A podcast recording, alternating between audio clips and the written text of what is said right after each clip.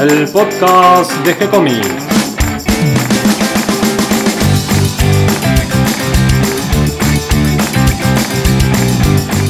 Muy bienvenidos a un nuevo episodio de G-Comics, el podcast donde hablamos de todas las técnicas necesarias para realizar un cómic, cómo dibujar un manga y en fin, todo el conocimiento requerido para dibujar esa historieta que tenemos dando vuelta en la cabeza.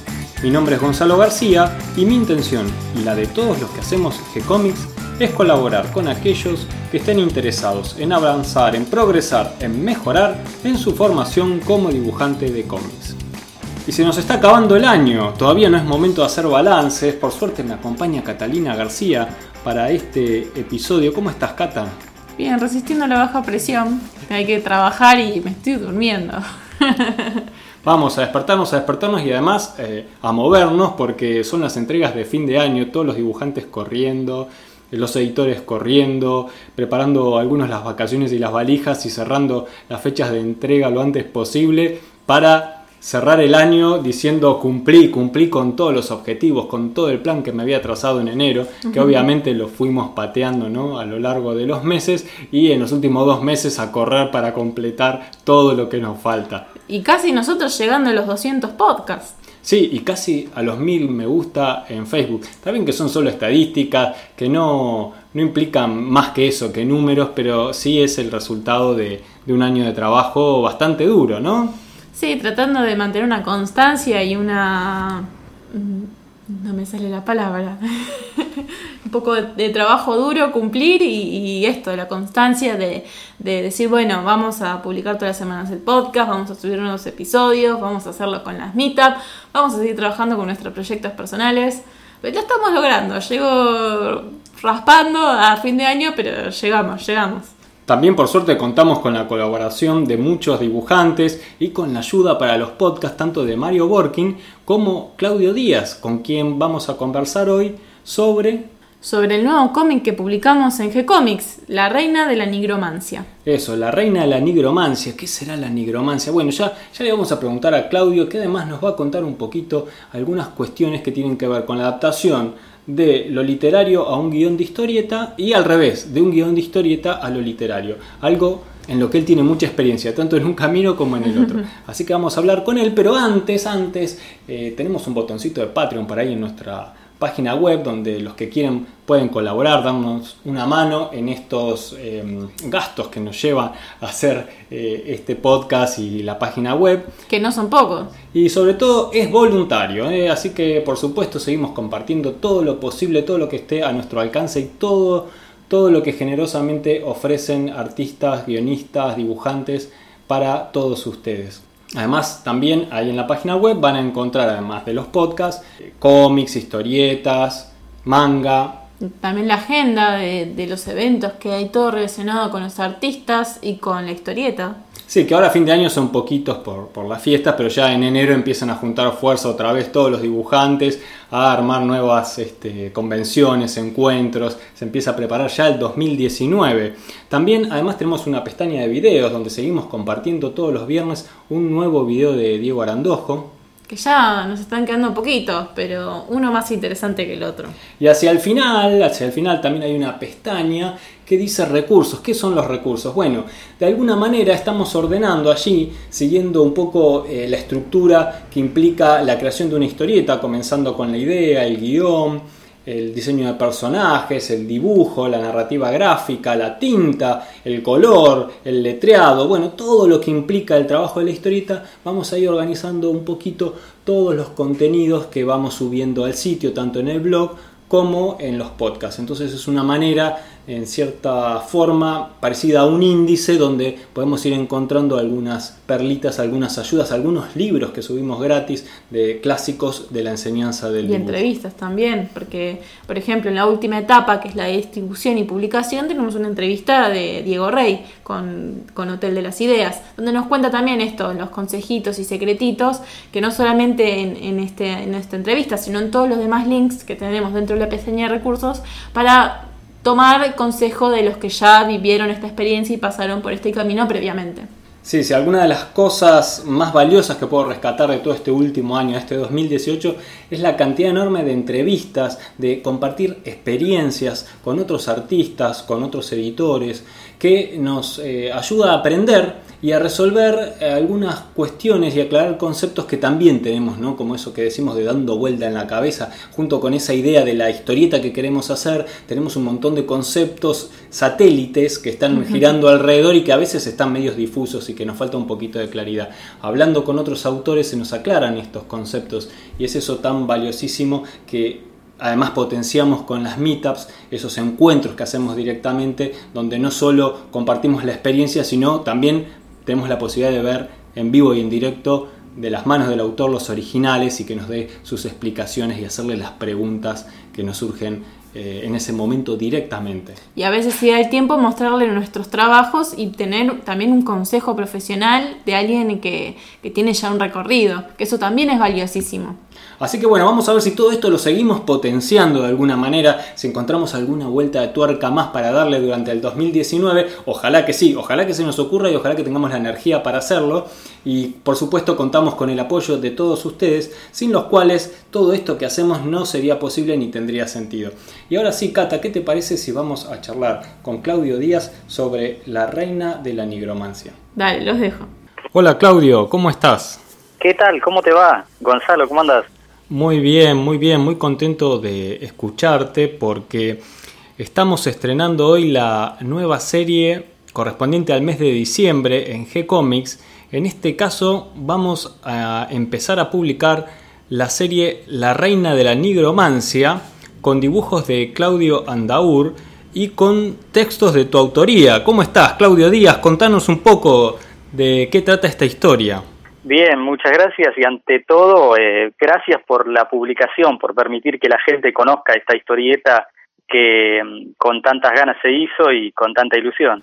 Los homenajeados somos nosotros y los que nos sentimos eh, con honor por publicar esta historia de, tu autoría, somos nosotros y, queríamos compartir esta alegría con nuestros lectores y oyentes, eh, escuchando un poco de, tu, de tus propias palabras eh, cómo es que nace esta historia. Yo te quería preguntar, además, que nos cuentes un poco algunos consejos para pasar de una obra literaria a un guion de historieta, pero vos ya me vas a decir cómo es el origen de la reina de la nigromancia.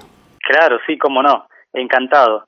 Eh, ante todo, para contestar tu pregunta, para pasar un texto literario a un guion de historieta, em, en mi caso no es tan difícil porque yo soy de pensar visualmente todo lo que escribo y hasta que no lo veo bien claro en, mi mente cómo se desarrolla, no lo pongo en palabras. Pero sí sé que hay otros em, autores que em, prefieren escribir directamente como algo literario a través de las metáforas o, de la utilización de determinadas palabras o expresiones y que quizá no tienen en cuenta todo lo que es visual. Eh, por lo tanto, cualquiera que quiera pasar un texto literario a una historieta tiene que tener en cuenta esto. Todo o casi todo debe transformarse en algo visual, excepto, por supuesto, los diálogos. Cuanto menos tengas que describir al pie eh, sobre la escena, mejor va a estar hecha la, transcripción al lenguaje de la historieta. Y mm, con respecto al origen, hace ya debe hacer unos 10 años que surge la idea de Terra Incógnita. Yo tenía ganas siempre, toda la vida me gustó lo que era el medievo y la fantasía y por lo tanto juntar estos dos elementos me parecía eh, algo genial y tenía que hacerlo. Eh, quizás por las influencias de mis lecturas, ¿no? Que siempre me gustó leer a Rafael Sabatini o a Robert Howard eh, o incluso historietas como Príncipe Valiente o Torgal. Siempre tuve ese, ese deseo de, apoderarme de ese escenario medieval, mezclarlo con fantasía y ver qué salía. Y hace unos 10 años más o menos decidí escribir el guion de Terra Incógnita, que se llamaba originalmente La Emperatriz de la Nigromancia, era un poquito más rimbombante y más difícil de pronunciar, eh, y, lo escribí como directamente pensado como para historieta. Eh, no recuerdo la cantidad de cuadros exactos, pero daba como para unas 35 páginas o algo así, que me parecía razonable la extensión. Yo en ese momento todavía no estaba canchero y no me daba cuenta que o bien hacía 22 páginas o bien hacía 44, o sea, para comic book o para álbum, que es lo ideal. Pero bueno, en ese momento lo dejé ahí. Y primero intenté dibujarlo yo, porque mm, alguna vez ya hemos hablado, yo estudié historieta, quería ser dibujante de historieta. Eh, pero bueno, la historieta no es para cualquiera y a mí lo que me faltaba era, por un lado, eh, claridad en la definición, tardaba mucho en llegar a, algo que me gustara, y por el otro lado lo que me faltaba era tiempo, o sea que eh, después de la tercera página de haber terminado de dibujar dije, no, esto no es para mí porque voy a estar años y nunca va a ser publicada. Yo tuve la suerte de ver algunos de esos dibujos y puedo afirmar que sos un excelente dibujante y que me sorprendió la calidad de, tu gráfico y de tu forma de narrar. Me, gustó muchísimo. Eh, creo que tal vez te faltó solo valentía para animarte a hacer todo vos. O tal vez eh, a veces también es cuestiones de tiempo, ¿no? O incluso el deseo de ver cómo otro interpreta las historias que vos querés contar. Y un poco es eso, un poco es eso. Eh, no sé si valentía, porque valentía tenía porque tal es así que cuando vi que no lo podía dibujar, lo transformé en un relato literario eh, y ahí sí que lo publiqué. Pero claro, ahí está la ventaja. Yo para escribir eh, algo literario soy mucho más veloz y quedo muchísimo más conforme con el resultado, cosa que con la historieta no me pasaba. Tardaba muchísimo para estar convencido de que el dibujo se acercaba a lo que yo quería contar. E igual te agradezco el concepto, ¿no? Que hayas dicho que, que te gustaban mis dibujos, genial. Sí, y no dudo de tu valentía para enfrentar una obra, porque si hay algo que no te falta es coraje al momento de sentarte a escribir y a desarrollar y mandarte por todo este mundo literario que, vas compartiendo con todos nosotros.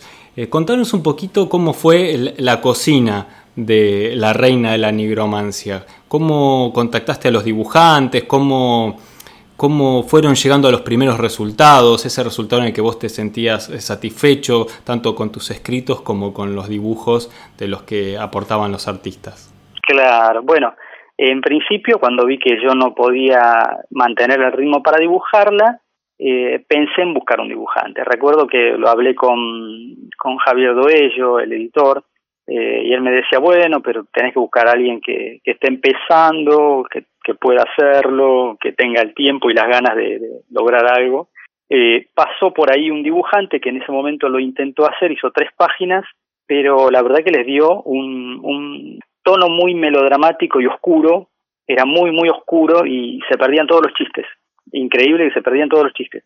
Y entonces nada, yo dije, no, eh, esto no va a funcionar. Y ahí decidí transformarlo en, en historieta, eh, perdón, de historieta a, relato escrito. Y ahí es que te lanzaste a escribir la, la, novela. Claro, sí, que en realidad no es una novela, sino que es una colección de tres relatos que están encadenados y forman lo que uno podría llamar una novela, pero si los lee los tres por separado también tienen sentido.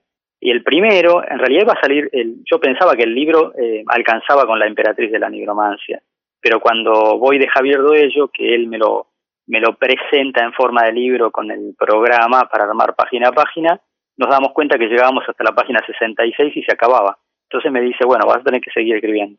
Y me volví y volando escribí el segundo relato eh, a una velocidad increíble, que creo que va a estar 15 o 20 días nomás, lo cual para escribir un relato completo es, rapidísimo, eh, teniendo en cuenta que yo estaba trabajando, ¿no? Eh, en la librería, o sea que solo lo hacía en el tiempo libre. Y así todo, cuando vuelvo a juntarme con Javier, me dice, todavía faltan páginas, todavía eh, sobra lugar, llegamos hasta la página 100 y te sobran como 24 páginas todavía del libro y ahí me volví y en una semana escribí el tercer relato, así que más o menos la cocina es esa. Me gusta muchísimo esta imagen de, de, caja vacía que se, me, que se me produce mientras me vas contando esto y que es como, em, eh, el libro es un poco como el paquete en el que damos la información que queremos contar, esa historia, y, y cómo eh, en realidad te faltaba todavía eh, ponerle más, ponerle más. Y, y a veces el formato nos obliga a ser más creativos todavía. Claro, sí, porque a nadie va a comprar un libro de 66 páginas. Eh, o sea, tenía que llegar a las 128 seguro. Y lo curioso es que el último relato, que es el que más rápido escribí, y el más corto, es el que más le gustó a la gente. Eh, lo cual tiene sentido si lo pienso de esta manera. Para el tercer relato yo a los personajes ya los tenía recontra conocidos y como no tenía que presentarlos podía profundizar en lo que les pasaba y en lo que, en lo que hacían y en cómo actuaban. Así que el tercer relato fue el que más gustó a, a los lectores. Algo que pasa con los personajes también a medida que uno va avanzando en las historias que, quiere contar es que van tomando vida propia y ellos mismos van definiendo los caminos de la historia y cómo se van resolviendo. Sí, eso es cierto, eso es cierto. Uno propone, pero después son los personajes los que disponen lo que, lo que van a hacer. Me ha pasado en el primer relato, cuando estaba escribiendo el guion, que una escena tuve que sacarla porque los personajes se resistían a, protagonizarla. Era como que me, se daban vuelta, me miraban y me decían, pero esto es una pavada.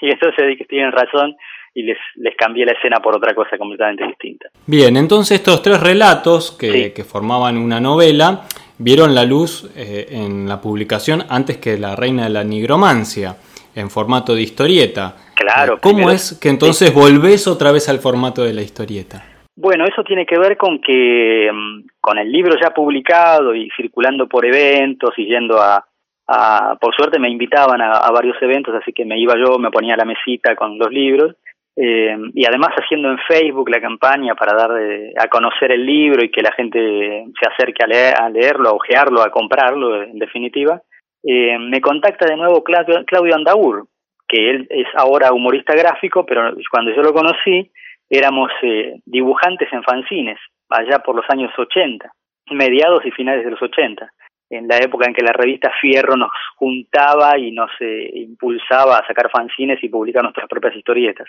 Y nada, eh, compró mi libro, le gustó, le pareció bueno, supongo que habrá notado el, que se podía aprovechar mucho transformado en una historieta, así que me pidió eh, si podía adaptar el primer relato. Quería adaptar él por su cuenta el primer relato y ver eh, si se podía ofrecer alguna editorial después para su publicación. y entonces yo le dije, espera, espera, porque eh, esto eh, se originó eh, como historieta, así que yo el guion ya lo tengo escrito. Te paso el guion y listo, la curasa a partir de ahí. Cualquier cosa vemos si hay que hacer algún cambio, alguna adaptación o algo. Así que le pasé el guion que se lo paso y cuando empieza a comentarme me doy cuenta que yo el primer guion lo había escrito en castellano neutro, en castellano normal, digamos, latinoamericano. Y en realidad cuando escribí el libro lo pasé a voceo reverencial, a ese castellano más culto de los castillos y de, los, y de las cortes, ese castellano más propio de las aventuras de Rafael Sabatini, ¿no? Ese castellano tan ampuloso y a la vez eh, tan útil en lo que es eh, medieval o de época. Entonces lo tuve que, le tuve que decir, espera que te voy a corregir, voy a armar el, el texto en base al castellano reverencial y lo vamos a hacer con que sea el mismo idioma que se usó en el libro. Entonces ahí le volví a mandar corregido el guion y ahí terminó mi, mi intervención. Todo lo que él hizo después, todo lo que logró sacar, eh, todo el jugo que le sacó a la historieta tiene que ver con el arte de él, con el esfuerzo que puso, con la habilidad, con las ganas, sobre todo con las ganas, porque tenés que tener ganas para hacer, eh, para intentar eh, transformar en historieta una historia de otro. yo pienso que, o sea, me siento halagado porque le gustó, porque lo quiso hacer, y bueno, genial, eso es genial. Eh, ahora cuando lo veo dibujado me parece, me parece increíble, es como que todo el círculo se cerró eh, desde el origen hasta, hasta la actualidad, eh, dio toda una vuelta completa.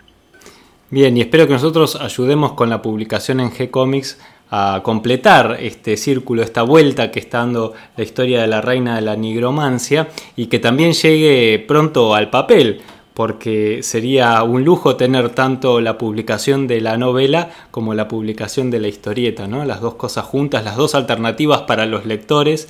Y, finalmente, antes de, despedirnos, eh, te voy a pedir entonces algún consejo para este proceso inverso al que hablamos al comienzo, en el que muchos de nosotros que nos gusta mm, eh, contar historias gráficamente, que se nos aparece todo muy en imágenes y que eh, de a poquito nos vamos eh, tomando la costumbre, la buena costumbre de pasar eso previamente un guion antes de ir al dibujo, y también a veces nos van haciendo las ganas de de escribir una novela, tal vez un poco como te pasó a vos, ¿qué consejos tendríamos que tener en cuenta entonces estos dibujantes guionistas que tienen ganas en algún momento de animarse y dar ese paso hacia los cuentos eh, en formato de texto o a las novelas?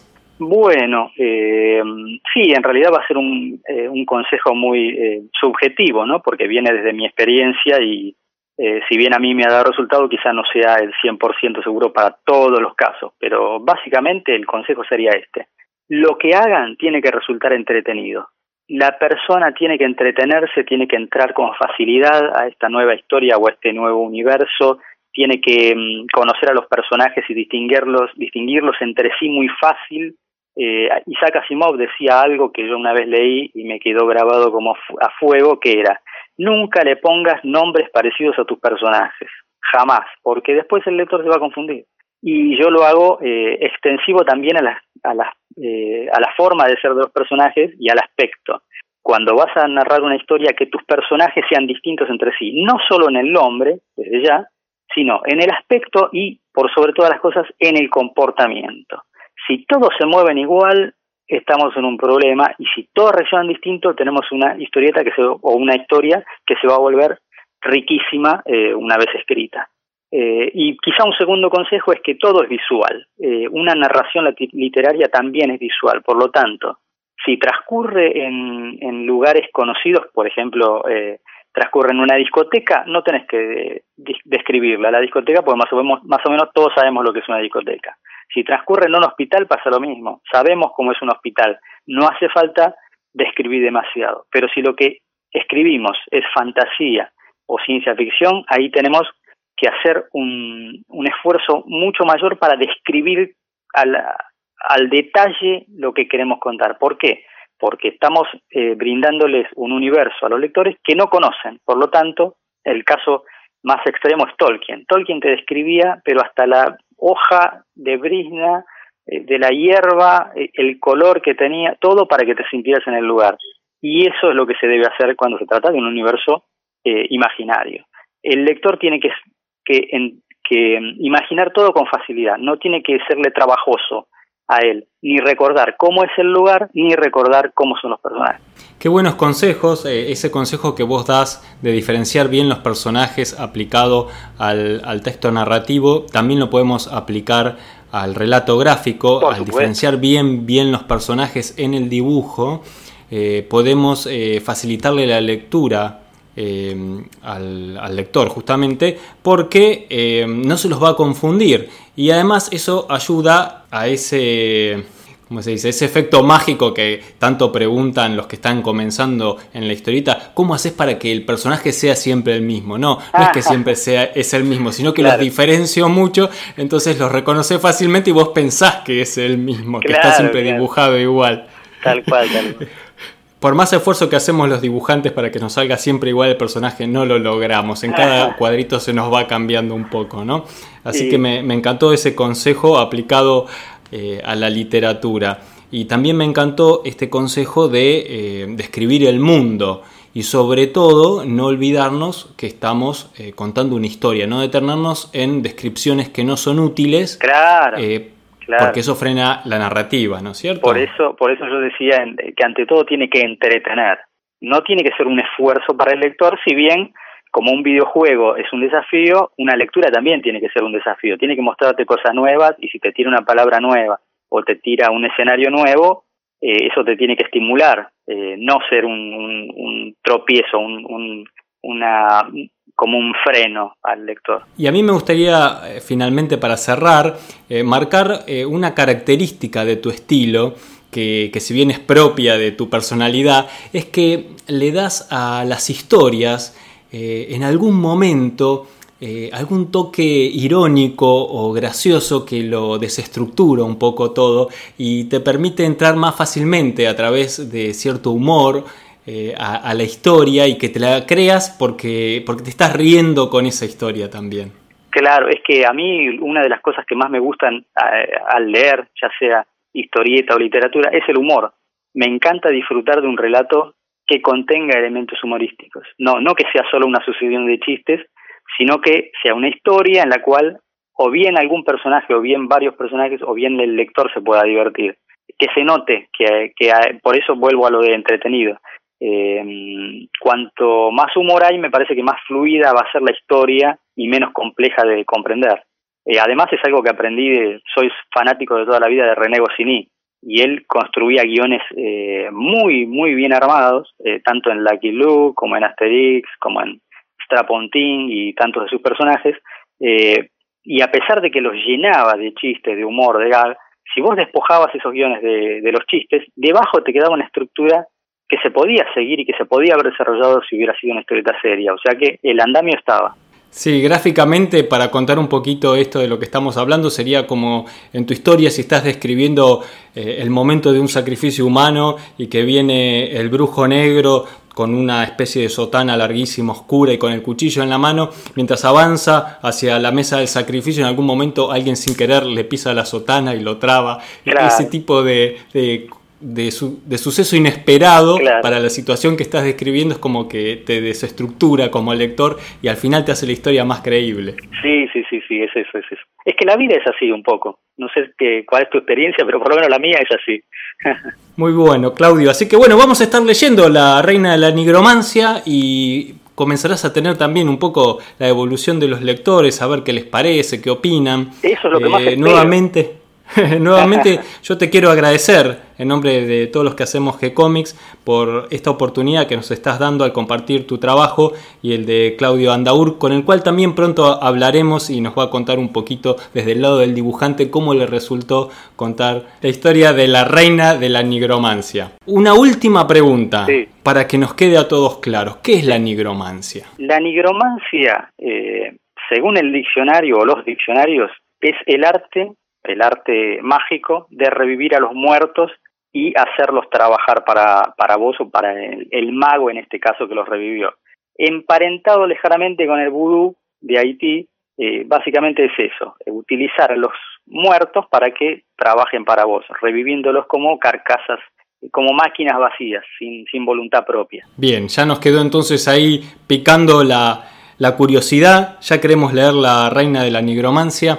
Así que allí vamos. Muchísimas gracias Claudio y hasta encontrarnos a una próxima oportunidad para seguir hablando de historieta. Bueno, gracias a vos por todo, ¿eh? como siempre. Gran abrazo Claudio. Igualmente. Hasta aquí llega el episodio de hoy. Espero que toda esta información les resulte útil y hayan disfrutado esta charla con Claudio Díaz tanto como la disfruté yo. Le damos la bienvenida a todos los que se sumaron a esta conversación, a este episodio del día de hoy y gracias a todos los que siempre nos comparten en sus redes sociales y ayudan a que cada vez seamos más. Recuerden que pueden escucharnos en iTunes y en iVoox y que si les gustó el programa pueden darnos un me gusta, escribirnos una reseña. También nos pueden acercar sus sugerencias y propuestas a través del contacto que van a encontrar en la página web o si no, directamente nos escriben a la página de Facebook que por supuesto, siempre, siempre con alegría les vamos a responder y continuaremos subiendo nuevos episodios. Gracias a todos ustedes, gracias Cata y nos vemos en un próximo encuentro. Nos vemos próximamente.